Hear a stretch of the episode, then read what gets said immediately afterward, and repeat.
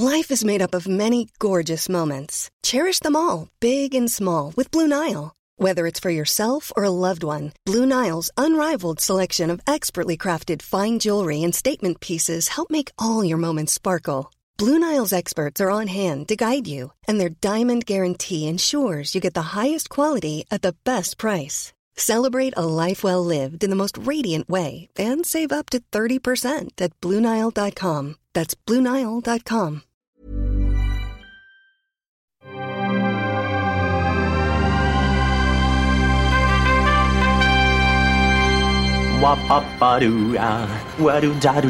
Steven, arrête s'il te plaît, j'ai jamais pu encadrer Michel Legrand.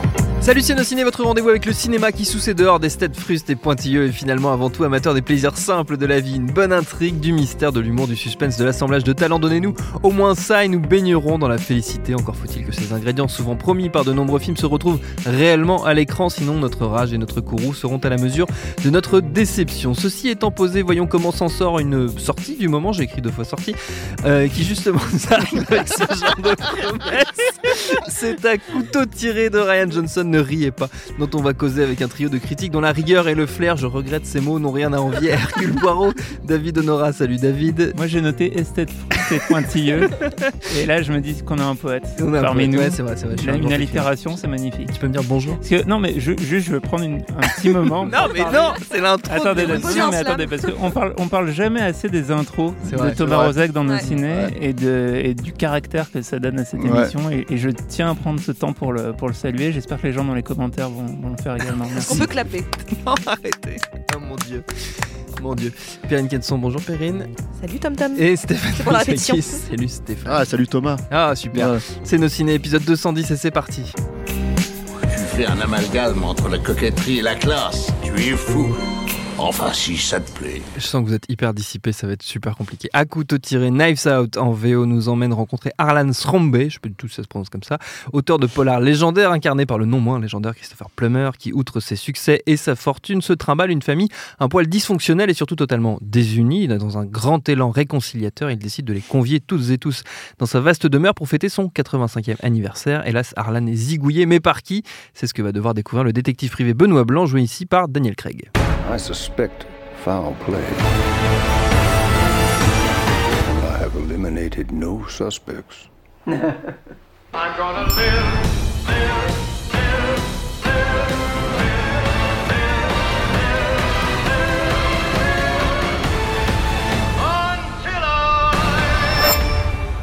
What is this?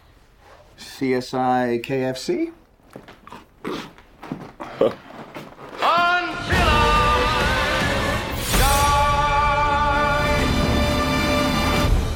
Derrière la caméra, on l'a dit, c'est Ryan Johnson, le réalisateur de Brick, de Looper et évidemment de l'épisode 8 de Star Wars, de fameuse mémoire. Et au casting, outre Plummer et Craig, on trouve un ensemble, ensemble cast, je vais réussir à le dire, de folie, où se bousculent Chris Evans, Jamie Lee Curtis, Anna de Armas, John Johnson, Tony Collette ou encore Michael Shannon. Votre avis sur Knives Out, les amis? Stéphane Alors, euh, c'est, c'est, euh, moi je trouve ça très bien que Ryan Johnson en fait utilise son, son sa street cred en fait pour faire un autre projet après Mm. euh, après épisode 8 qui est un projet à lui qu'il écrit qu'il qu'il Qui voilà. voulait faire déjà avant. Oui oui mais qui, ouais, il utilise euh, il Mm. utilise parce que euh, finalement en fait c'est assez c'est assez difficile de monter des projets comme ça aujourd'hui euh, à, Hollywood donc ça c'est très bien. Et euh, voilà après le, le- donc là-dessus bravo euh, j'ai envie de dire hein, euh, félicitations mais euh, encore, encore est-il encore qu'il faut faire un bon film Mm. parce que le problème en fait de, de Knives Out de à couteau tiré c'est que c'est censé être un whodunit alors un whodunit on, on explique peut-être ce que c'est vite On fait, c'est une contraction de who done it en Mm. anglais euh, qui Qui euh, c'est qui a fait ça qui est le coupable en fait Voilà. voilà Qui c'est qui a fait ça Qui a fait ça Qui a fait ça et c'est en français ça pourrait se dire qui a fait ça voilà et euh, Bon, qui gros, a tué On cherche le, Voilà. on cherche qui est le, qui est le tueur. Voilà, c'est Agatha ça. Christie. Voilà, Agatha Christie totalement, et c'est d'ailleurs en fait une référence une euh, visuellement référence, euh, appuyée euh, dans le dans le dans le film. D'où la blague sur Hercule Poirot, je sais pas si vous suivez. Non, j'ai pas Ah, suivi parce c'est qu'en le fait, de. C'est pour moi il faut que tu non, le c'est répètes- moi faut qui j'ai dit Hercule Poirot fois. dans l'intro. Faut Ah, que tu les répètes deux fois êtes je comprends pas. Ok. Et euh, voilà, donc je peux dire mon, je Ouais, peux donner mon avis sur le film. Euh, voilà. Et le truc c'est que donc le problème en fait c'est que donc c'est censé être un whodunit, Mm. ce qu'il n'est pas en fait à la fin. C'est-à-dire que en gros, euh, au bout d'à peu près une demi-heure de film, on, on sait ce qui s'est passé. Mm. C'est-à-dire, on sait vraiment ce qui s'est passé. Et après, la question, c'est comment on va. euh, si, si, on sait ce qui s'est passé. Perrine fait non de la tête, mais si, on sait ce qui s'est passé. Non, on sait à peu près ce qui s'est passé, On mais sait à peu près ce qui s'est passé et on n'est pas vraiment contredit par, euh, par la situation. Quoi. Non, non, pas vraiment. Et le, le- parce que, en fait, le la problématique de, de- de ce sujet-là, c'est que ce riche écrivain euh, Mm. qui a donc toute une famille qui pourrait potentiellement être le coupable, eh ben, on apprend, donc je ne vais pas forcément le dire, je vais essayer de tourner autour, hein, ce qui s'est passé donc pour sa mort, qui à la base est présenté comme un suicide. Mm. Donc euh, voilà. Et, euh, et une fois qu'on sait ça, eh ben, toute la question, en fait, c'est d'arriver à savoir comment on va finalement masquer euh, ce qui s'est passé euh, aux yeux des gens qui euh, mènent l'enquête. Et oui ou non, va, etc., etc. Et le problème, en fait, c'est que c'est plus vraiment un whodunit, ça devient une espèce d'épisode de Colombo, où en gros, en fait, on Sans se Peter retrouve, en fait, un, Sans Peter Falk. voilà, où on se retrouve, en fait, en gros, avec, comment dire, un flic euh, qui est interprété par Daniel Craig, qui essaye euh, plus ou moins de raccrocher les, les- les wagons. Euh, ça, c'est le premier truc. Le deuxième truc, euh, c'est un film qui dure deux heures et quart, que moi je trouve extrêmement mal conçu, c'est-à-dire dans, dans la façon dont il dévoile les choses aux spectateurs, en utilisant certaines idées qui pourraient être vraiment, euh, comment dire, des bonnes idées, mais qui sont absolument mal exploitées. Je, je m'explique. Euh, déjà, il faut savoir un truc. Si vous aimez les trucs à la Gatsby, moi j'adore ça. hein, les, les, les, les- j'ad- quand j'étais gamin, je lisais que ça, des, des, des, des romans d'Agatha Christie. Je trouvais ça génial en fait de, de, de, de se poser. C'est un vrai genre en fait. Mm. hein, euh, euh, voilà, le whodunit. Et euh, si, si elle l'a pas créé, en tout cas, elle l'a vraiment popularisé. Elle en a, elle en a donné vraiment les règles parce que c'est un genre à règles, hein, comme Mm. tous les genres. Voilà. Et en fait, lui, il les bafoue mais complètement, hein, Ryan Johnson, parce que en gros, euh, euh, l'un des plaisirs, un des vrais plaisirs en fait de ce film-là, de, de, de ce genre-là, euh, ce que tu ne retrouves absolument pas dans ce film-là, c'est de savoir en fait que ça va être un jeu de massacre au bout d'un moment. Hmm. C'est-à-dire que en fait, le tueur va recommencer. Or, à partir du moment où tu, plus ou moins tu sais qui est le tueur dans la première demi-heure, c'est-à-dire qu'en fait, il, est, il se coince lui-même avec sa propre logique. Hmm. Et en fait, du coup, ça n'existe quasiment plus. Il y a un truc à la fin, euh, éventuellement, qui n'est même pas vraiment euh, fun ou quoi que ce soit. C'est-à-dire que voilà, ça c'est le premier truc. Le deuxième truc, c'est que moi j'ai un énorme problème de ton. C'est-à-dire que euh, j'ai beau adorer Jamie Lee Curtis, j'ai beau adorer même Don Johnson, etc., etc. C'est, un bon casting, hein, absolu. J'aime pas Daniel Craig en général, mais voilà. Bah, en fait, ils sont tous en roue libre, quoi. Ils sont tous en, en surton, en sur, en sur interprétation de leur personnage. Et en fait, ils deviennent vraiment, vraiment euh, difficiles à suivre. Et enfin, le vrai gros problème pour moi de ce film-là, c'est euh, la problématique en fait de point de vue. Mm. Euh, quoi qu'on en pense, en fait, y compris même dans les romans les plus euh, complexes, euh, parce que ça a l'air d'être une horlogerie super simple, parce que tu comprends tout ce qui se passe en fait quand, quand, quand on te présente les trucs, hein, comme Deep Petit Nègre par exemple, tu as un point de vue très spécifique. Mhm. Et tu l'adoptes, comment dire, et tu arrives à suivre les règles. Donc ça, c'est dans la littérature. Au cinéma, on a cette problématique qui est que, en fait, un personnage, euh, les personnages dévoilent, en fait, les personnages ont des points de vue qui dévoilent, en fait, abordent un point de vue qui dévoile, en fait, bah, les indices, les, choses à suivre pour le spectateur. Là, on- en fait, on a un personnage principal, euh, qui est un des personnages principaux, qui est un personnage qui ne peut pas mentir. Donc ça, c'est intéressant parce que dès qu'elle se met à mentir, euh, elle vomit. Mm. Et, euh, et ça, c'est assez. Tu te dis, tiens, il va jouer avec, il va jouer avec cette notion-là. En fait, non, il joue, il joue pas avec cette notion-là. C'est-à-dire qu'en fait, ce qu'il en fait, c'est qu'elle vomit. Non, mais en fait, le problème, c'est que, euh, voilà, enfin, c'est-à-dire que, en gros, euh, il dévoile un truc de scénariste, qui est un truc que tu es censé cacher, mais pourquoi pas, justement, c'est ça qui peut être intéressant, pour en faire finalement un gag de beauf à la, à la, à la Besson, quoi. C'est-à-dire, euh, dans Besson, euh, quand les mecs sont en bagnole et que ça va trop vite dans Taxi, euh, ils se mettent à vomir, tu vois. Là, c'est la même logique. C'est-à-dire qu'en fait, au bout d'un moment, la question, c'est quand est-ce qu'elle va vomir, tu vois. Quand est-ce que, voilà. Et le, éventuellement, il y a un jeu avec ça la toute fin, voilà. Bon, je vais pas forcément rentrer là-dedans, mais, voilà. Et donc, du coup, le problème, c'est qu'il multiplie les points de vue. Or, quand tu regardes au cinéma, en fait, toutes ces adaptations-là, que ce soit Le Crime de l'Orient Express, que ce soit Mort sur le ce genre de choses, etc., etc., c'est le point de vue d'une seule personne, qui est la personne extérieure au, Mm. au projet, qui est, euh, enfin, au- à la famille, au, crime et tout ça, qui est Hercule Poirot, en l'occurrence, en général, ou ce genre de personnage-là. Et là, en fait, non, là, il le multiplie vraiment. Et du coup, en fait, tu c'est même pas que seulement que tu es complètement paumé, c'est que tu plus sens à suivre, en fait, le- le- cette logique-là, parce que l'enquête, elle est, elle, est, elle est placée euh, du point de vue de, la, de, la, de ce personnage qui n'est pas un flic, donc euh, qui ne mène pas l'enquête. Je vais pas rentrer. Ça, Mm. ça, devient compliqué en fait d'essayer d'expliquer Ouais, vraiment quelle est la problématique sans spoiler truc, quoi. ouais. Parce que si je spoil ça vraiment, en fait, je pense que si, vraiment si je vous dis ça, vous allez plus voir le film, c'est pas la peine. C'est, Mm. c'est vraiment euh, voilà. Mais sachez que ça arrive au bout d'une demi-heure. Et, euh, et le problème, c'est bah oui, mais si, il faut. enfin, à un moment donné, je, je peux aussi donner mon point de vue sur le film. Je, Mais, je suis, mais j'ai le droit de réagir. oui, bah, Avec des gestes. voilà. Non, mais c'est parce que les gens voient pas, c'est de la radio, euh, Perrine. C'est vrai. Et, euh, je, donne- je- je transmets par les ondes comme Voilà. ça. Et, et donc la problématique, en fait, elle est là. C'est-à-dire qu'en fait, le nœud du problème, c'est que comme le personnage, de, le point de vue principal n'est pas Daniel Craig, qui est la personne qui, qui, qui mène l'enquête, et il y a deux autres enquêteurs aussi. Alors, eux, c'est carrément, ils sont aux choux, ils sont aux fraises, hein, tu vois, c'est pas la peine, on les oublie. Ouais, quasiment, ils, servent, ils, servent, Stanfield. ils, servent- ils servent- ils servent à rien. hein. Littéralement, ils servent à rien dans le truc. Tu te retrouves avec euh, une façon de, de disperser les indices qui est complètement euh, anarchique, aléatoire, et, et juste, bah, en toute honnêteté, il n'a pas le niveau. Hmm. Il n'a pas le niveau, Ryan Johnson. C'est-à-dire qu'il peut peut-être te faire des plans sympas, des machins, etc., etc., mais tout ça, c'est un peu de la vacuité parce que fondamentalement, il te rappelle. Voilà. Donc là, tu peux lire le film sous cet angle-là. Et après, il y a un deuxième degré de lecture qui peut éventuellement intéresser les gens. Euh, c'est peut-être un peu moi qui fume aussi, mais je pense quand même qu'il y a quelque chose là-dedans. C'est que c'est l'histoire d'un grand créateur, ok, qui, euh, qui a beaucoup de gens en fait qui sont accrochés à, à ce qu'il a créé en fait parce qu'ils attendent l'héritage de, de Mhm. ce type-là. Et en fait, il y a un personnage au milieu qui n'est pas l'héritier digne de cet empire euh, créatif, en fait, on va dire. Euh, la littéraire en l'occurrence, mais en fait on peut appliquer ça au cinéma par exemple, Euh, et qui en fait devient la personne qu'on pointe du doigt comme le problème parce qu'elle va devenir l'héritière de ce euh, comment dire de cet empire qui, selon les autres personnes, en fait, euh, ses héritiers légitimes ne, leur- ne leur- ne lui reviennent pas de droit. Mm. Quoi. Et là, tu peux très clairement appliquer ça à la façon dont Ryan Johnson en fait a été perçu à la sortie d'épisode 8 Oui. quand justement en fait parce qu'il a fait quand même le film qui, a- qui, a- qui a vraiment divisé énormément les fans c'est à dire que même c'est à la sortie du film c'est à dire que en gros euh, chaque film de, de, de- de Star Wars qui était sorti jusque là bon ou mauvais hein, est considéré comme bon ou mauvais après a de toute façon été euh, comment dire euh, apprécié par les fans au moment de la sortie Hmm. c'est à dire une fois le- le- le- l'objet d'affection passé il y a peut-être eu des critiques, on va dire, sur la prélogie, sur les trucs comme ça, mais les premiers retours sur Mena- la menace fantôme, les premiers retours sur l'attaque des clones, les premiers retours sur la revanche des Sith et sur euh, la- le réveil de la force, tout ça, etc., c'était ultra dithyrambique. Mm. Le seul qui a clivé, c'est euh, Ryan Johnson avec le 8, vraiment. hein. Mm. C'est-à-dire que là, tu te retrouves, et les gens lui en veulent encore. hein. Et pour moi, de toute évidence, il parle de ça. Dans, dans, dans son projet. C'est-à-dire qu'il en parle de manière détournée. Mm. Euh, Jusqu'à cette. il a, le film commence sur une tasse de café où il y a écrit My House, My Rules, My Coffee. Et se, se termine exactement sur cette tasse de café. Et je pense que c'est un espèce de gros fuck you à tous les, euh, tous les, euh, comment dire, euh, tous les fans de Star Wars.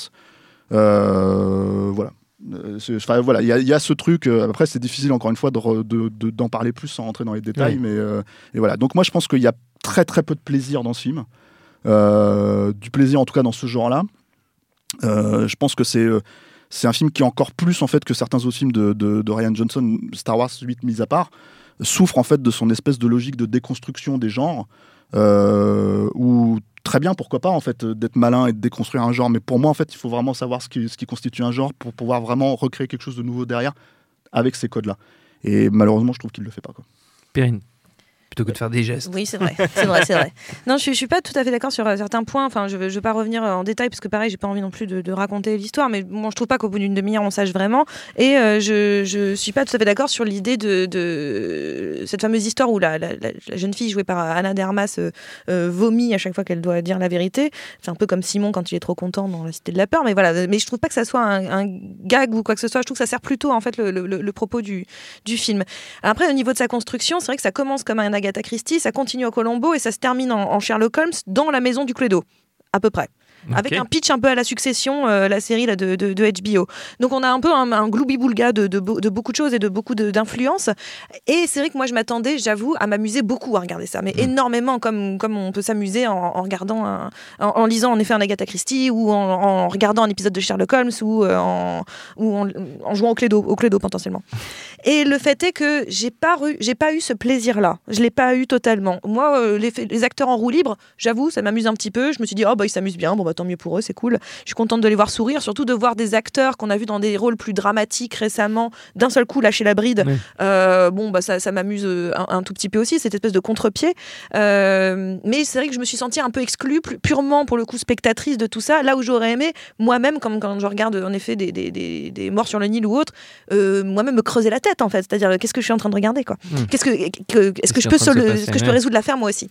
Et donc là je n'ai pas ce truc-là, je suis vraiment très spectatrice parce qu'en fait je pense que non seulement euh, je, suis assez d'accord avec toi sur le fait qu'il y a une déconstruction du genre et que pour le coup, euh, on aime, on n'aime pas, et moi pour le coup, je suis pas trop là-dedans. Mais surtout, il y a un propos, euh, pour moi, un peu politique dans le film. Et euh, je suis pas sûre sûre que euh, ça soit totalement nécessaire euh, avec ce, ce- ce type-là, ou en tout cas avec ce film-là en particulier. Il y a un propos politique. Alors, j'avais pas du tout vu l'histoire, pourquoi pas, du, du, du, fuck you euh, aux fans de Star, Star Wars, Wars, et je trouve ouais. que c'est une interprétation plutôt euh, intéressante. Bah, en fait, il l'a dit. Ah, il l'a dit? Ah, Il l'a dit. d'accord. En fait, il a dit ça me permet de régler mes comptes avec, euh, Ah, avec le fandom, en fait. Mais il l'a il l'a pas expliqué en quoi, mais euh, il l'a dit il y a un an déjà. hein. Ah d'accord, donc j'avais pas, j'avais pas lu, mais je trouve que c'est plutôt une interprétation euh, euh, intéressante en tout cas. Et le, mais il y, a un- il y a un propos politique en effet, c'est que en effet, tout le monde s'amuse dans ce film, hein, tout le monde s'amuse bien, sauf un seul personnage, celui d'Anna de Armas, qui, euh, qui fait un peu la gueule pendant tout le film. Et en même temps, c'est en effet c'est le personnage étranger dans l'histoire, au-delà du, du- du- Hmm. de l'enquêteur euh, qui est joué par Benoît Blanc. Et euh, en fait, on pourrait voir ça. Elle, c'est l'étrangère, mais l'étrangère dans tous les sens du terme. Elle est d'origine. D'ailleurs, c'est assez marrant ce truc-là où à chaque fois, elle est équadorienne, non. euh, elle est guatémaltèque, non. Elle est, euh, elle est brésilienne. Enfin, tous les pays d'Amérique du Sud y passent à chaque fois qu'on doit la qualifier. Donc, c'est pour dire à quel point on s'en. Les, les personnages, c'est cette bande de, euh, bourgeois euh, riches blancs euh, d'Amérique, quoi, qui représente une vieille Amérique d'une certaine façon, s'en foutent pas mal de ce qu'elle est, Mm. ne s'intéressent pas à elle. Et c'est cette critique-là, en fait, de dire à un moment donné, on pointe du doigt ce genre de personnes, on ne s'intéresse pas à ce genre de personnes, on ne les regarde même pas. Il y a une critique de l'ancien monde par rapport au nouveau, il y a une critique par rapport à cette idée du, de la, la- la migration de, de, et de, de cette violence contre les immigrés, en fait. Et en l'occurrence, ici, immigrés euh, Sud-américain. sud-américains, illégaux en partie dans l'affaire, mais Mm. immigrés sud-américains. Donc il y a cette partie politique qui n'est pas du tout subtile hein, dans le film, euh, clairement pas. Euh, Rien de le dire. hein. non, non, c'est pas subtil du tout, mais euh, et que je trouve pas en soi inintéressante et que Anna Armas joue euh, très très bien. Mais le fait est que euh, je, regarde, je regarde le film, je me dis oui, mais pourquoi maintenant? Je suis pas sûre sûre que ça se prête totalement à, à- ce jeu-là, là en particulier. Je suis pas sûre sûre que ça serve totalement Mm. euh, ce propos-là. Euh, et en effet, par son manque de subtilité totale, euh, m'a un petit peu sorti euh, de, de- du plaisir immédiat que j'aurais pu avoir et que j'ai en les regardant euh, bien s'amuser avec le colonel Moutarde dans le salon et avec une canne de golf. J'en sais rien, je sais même un club d'ailleurs. Mais il n'y a pas ça dans le Cluedo. hein. Il n'y a pas le club de golf. C'est le chandelier. Ouais. Donc voilà, mais le Plus fait est que. C'est trop compliqué. Bon, il y a plus de chances de taper la balle. Mais. il y a plus de branches. Mais voilà, le. le, le, le- On devrait faire un podcast de sport. Ferai un podcast de sport, formidable. Le, voilà, donc c'est vrai que il y a un petit, une petite sensation de eh, euh, en regardant le film qui euh, est dommage parce que en vrai, euh, au niveau mise en scène, on sent qu'il s'amuse bien. Enfin, encore une fois, tout, tout, tout, tout, tout est dans le fun pour lui, mais j'ai l'impression un peu que pour lui et pas tant pour ceux qui regardent. Et c'est j'ai, un petit, une petite sensation de pas assez, un peu de dommage. David?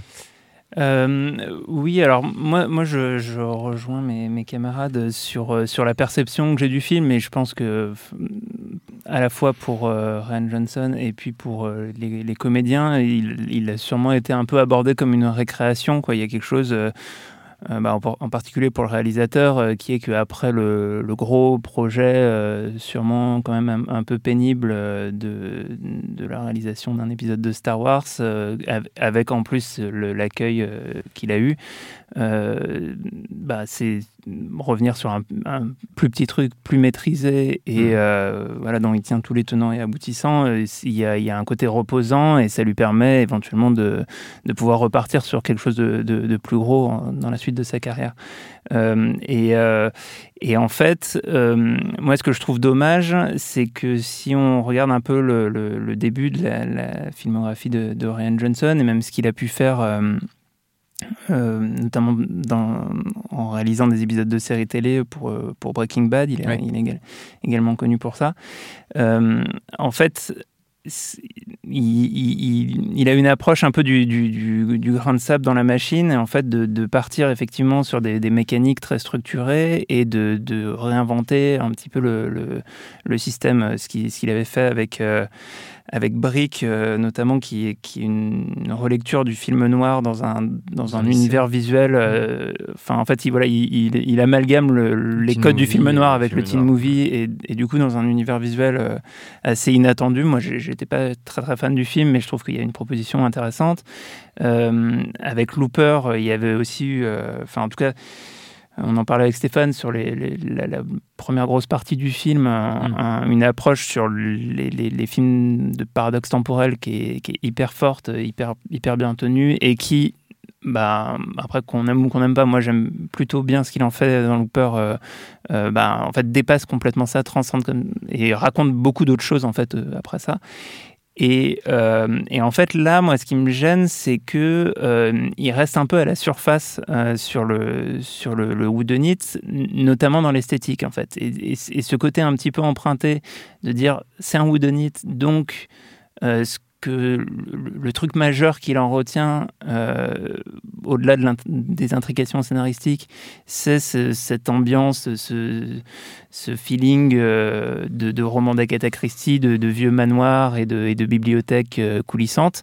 ben, je trouve que ça, ça, nous laisse un peu sur notre faim et ça renforce ce côté euh, comment dire, euh, film kermesse, quoi, où on dit bon allez hop, on, va jouer, on va jouer à faire Hercule Poirot, on va jouer à faire Sherlock Holmes, et on n'a pas forcément pensé beaucoup, beaucoup au-delà de ça, quoi.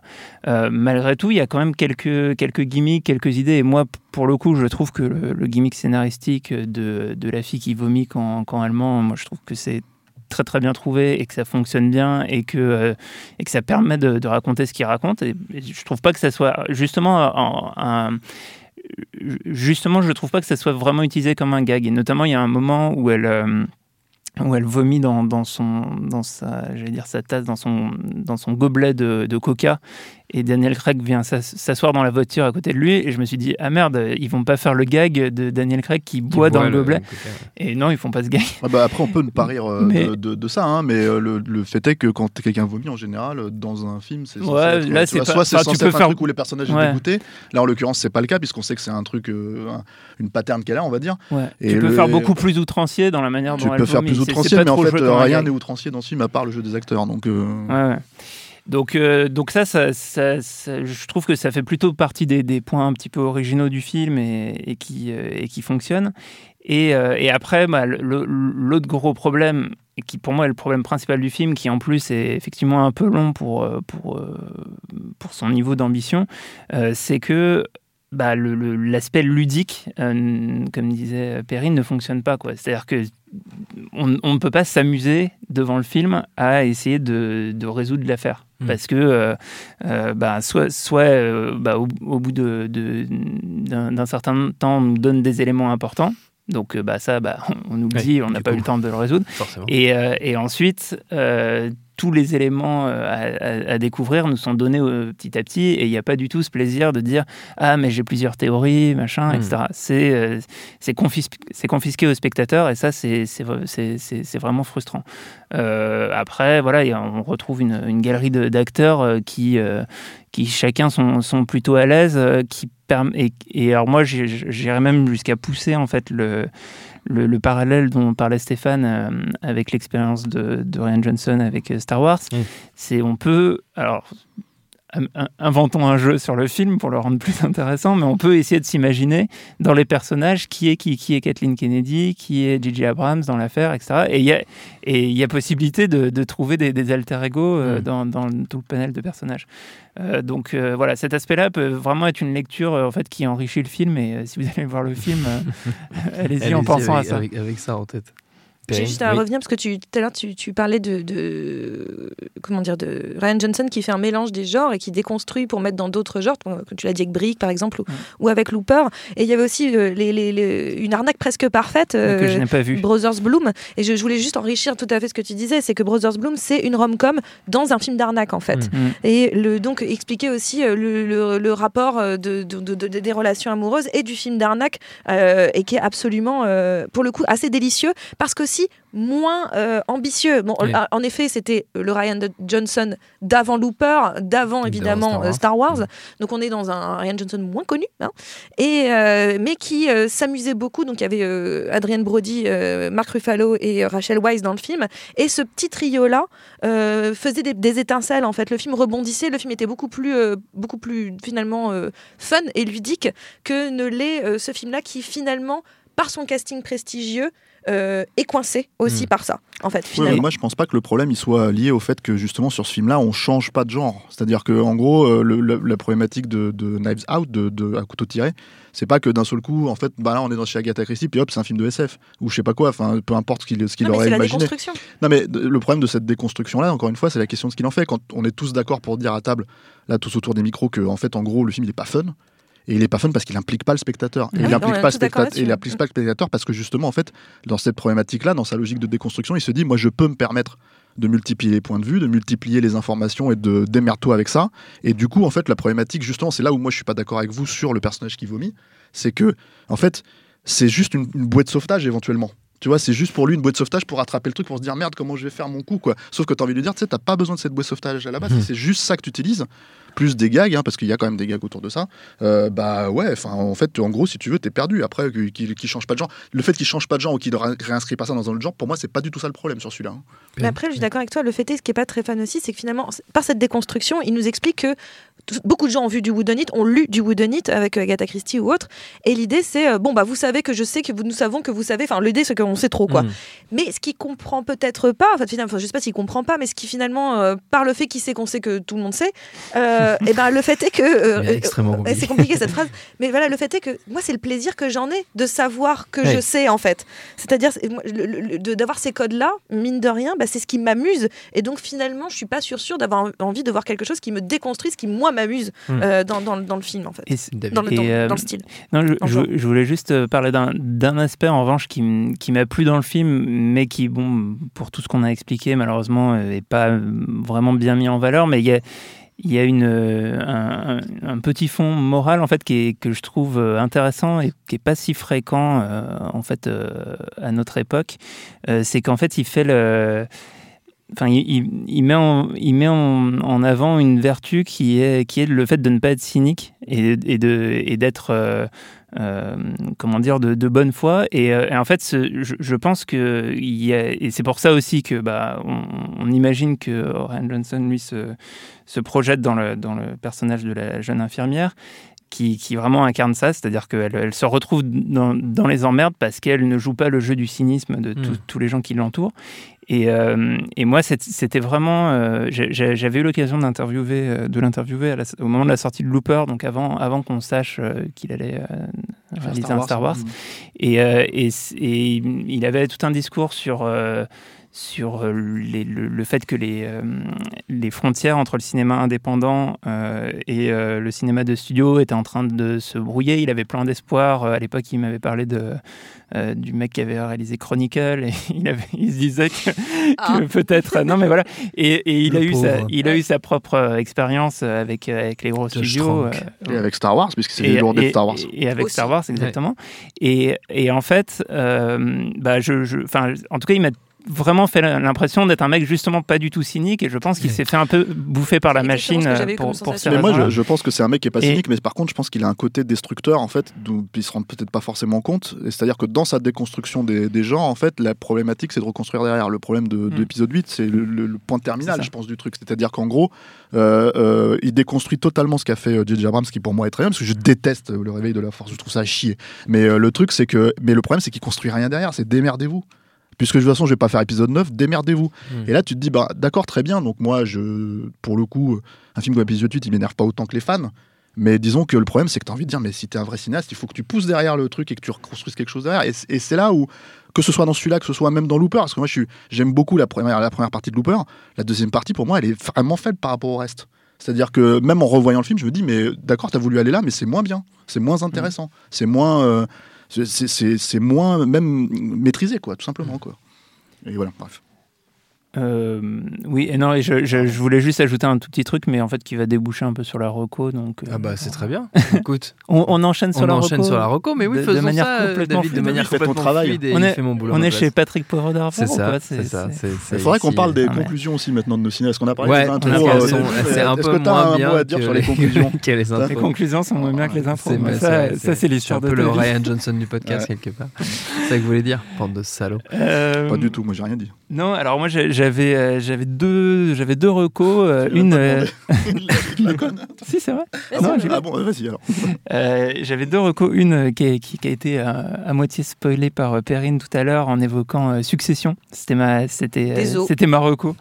Euh, la, la- la série euh, Succession d'HBO dont la saison 2 vient de s'achever, qui pour moi est la- vraiment la, la meilleure série du moment, euh, qui raconte, euh, en gros, c'est euh, c'est l'histoire euh, d'une famille, mais vraiment très très riche, comme on n'en a jamais vu. quoi. C'est des méga méga riches, et les 1% des 1%, euh, inspirés, euh, on est quelque part entre les, les Trump et les Murdoch. Oui, c'est inspiré de la famille Murdoch surtout, Ouais. je crois. ouais. Et euh, donc en fait, c'est un magnat des, des, euh, des médias. Euh, qui arrive euh, un peu à la fin de sa vie, il commence à avoir un peu des problèmes de santé et, euh, et son entourage familial et ses enfants, tout le monde veut, se demande un peu qui va lui succéder à la tête Mm. de l'entreprise et il y a des rebondissements dans, dans tous les sens et c'est massacre. c'est extraordinaire, donc c'est pas du tout un whodunit ou quoi que ce soit, mais en tout cas, le, en revanche, il y a ce, ce- cette même sale ambiance euh, de, des- des Hmm. familles qui se, qui se disputent autour de, de l'héritage et des enfants odieux, etc. Donc ça, tu te délectes de détester ces- tous ces personnages, tous plus euh, Horrible. euh, horribles les uns que les autres.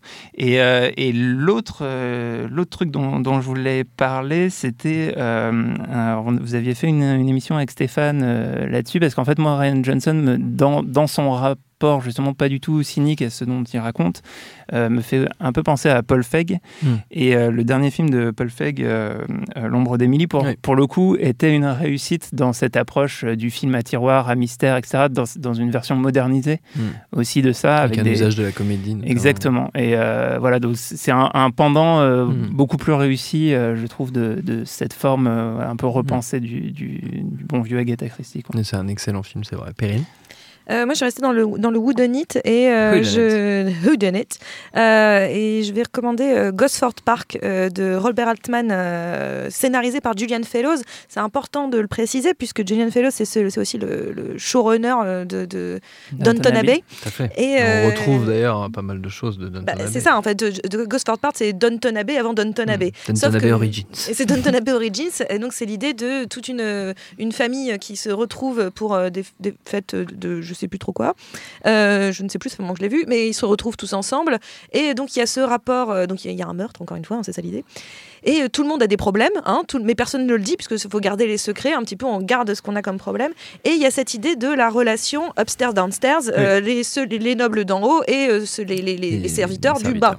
Donc, Comme, euh, dans, la, et comme dans la règle du jeu. un peu comme ouais, ben, ben, un petit peu dans, dans cette idée-là. Donc, et l'idée, c'est de voir les rapports. Donc c'est là où je disais que ça me dérangeait un tout petit peu le propos politique de, de- Mm. de- de- du film de Ryan Johnson euh, parce que pour le coup euh, Julian Fellows et Robert Altman le font plus intelligemment ce rapport là ce rapport de classe ce rapport finalement entre les gens et entre j'ai dit entre les classes en tout cas et ce rapport interne intrinsèque les dynamiques euh, de groupe comment elles fonctionnent c'était plus intelligemment fait beaucoup plus enfin c'était pas cynique c'était tellement juste méchant euh, dans Gosford Park et c'est pour ça que je repense à Succession encore une fois c'était assez vilain euh, dans Gosford Park il y avait ce petit côté euh, petit doigt en l'air anglais que j'aime beaucoup euh, dans, dans, dans, l'idée donc moi je, vraiment je recommanderais de revoir Gosford Park, euh, Gosford Park pardon, avec un, un plaid euh, du, un, petit feu et puis et beaucoup de Earl Grey et ce sera un vrai vrai petit plaisir.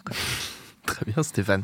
Euh, Moi, je sors complètement alors de. de T'es pas de très plaid et Earl Grey, toi. Bah, Non, si, c'est bah ah, non, si, euh, à la non. maison. On est tous plaidés en Non, vrai. mais- Stéphane, on le sait. Et euh, mais ensuite, je peux même pas garder des plaids parce que mon chat il pisse dessus.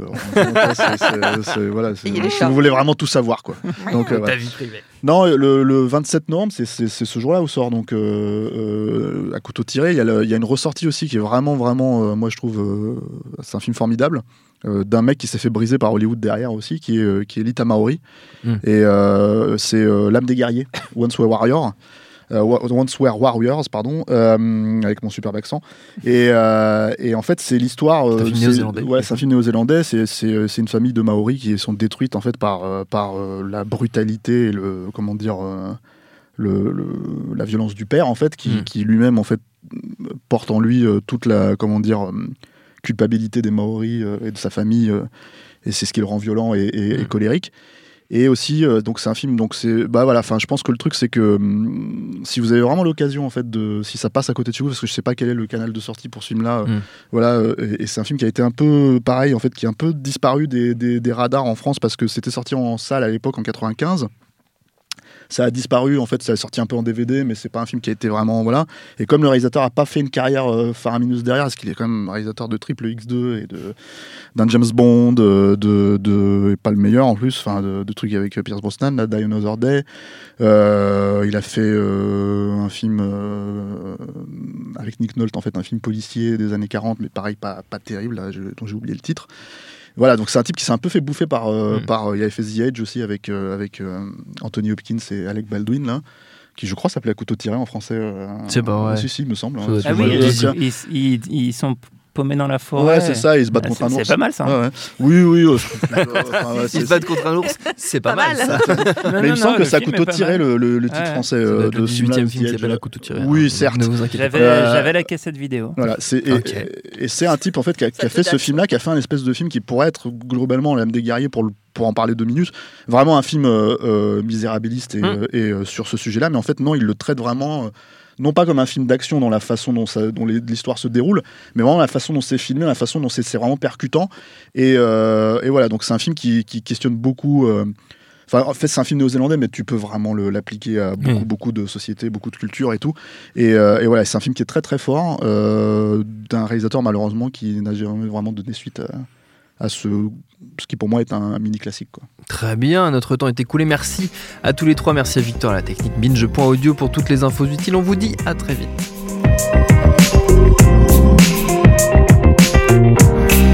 Tu fais un amalgame entre la coquetterie et la classe. Tu es fou. Enfin, si ça te plaît.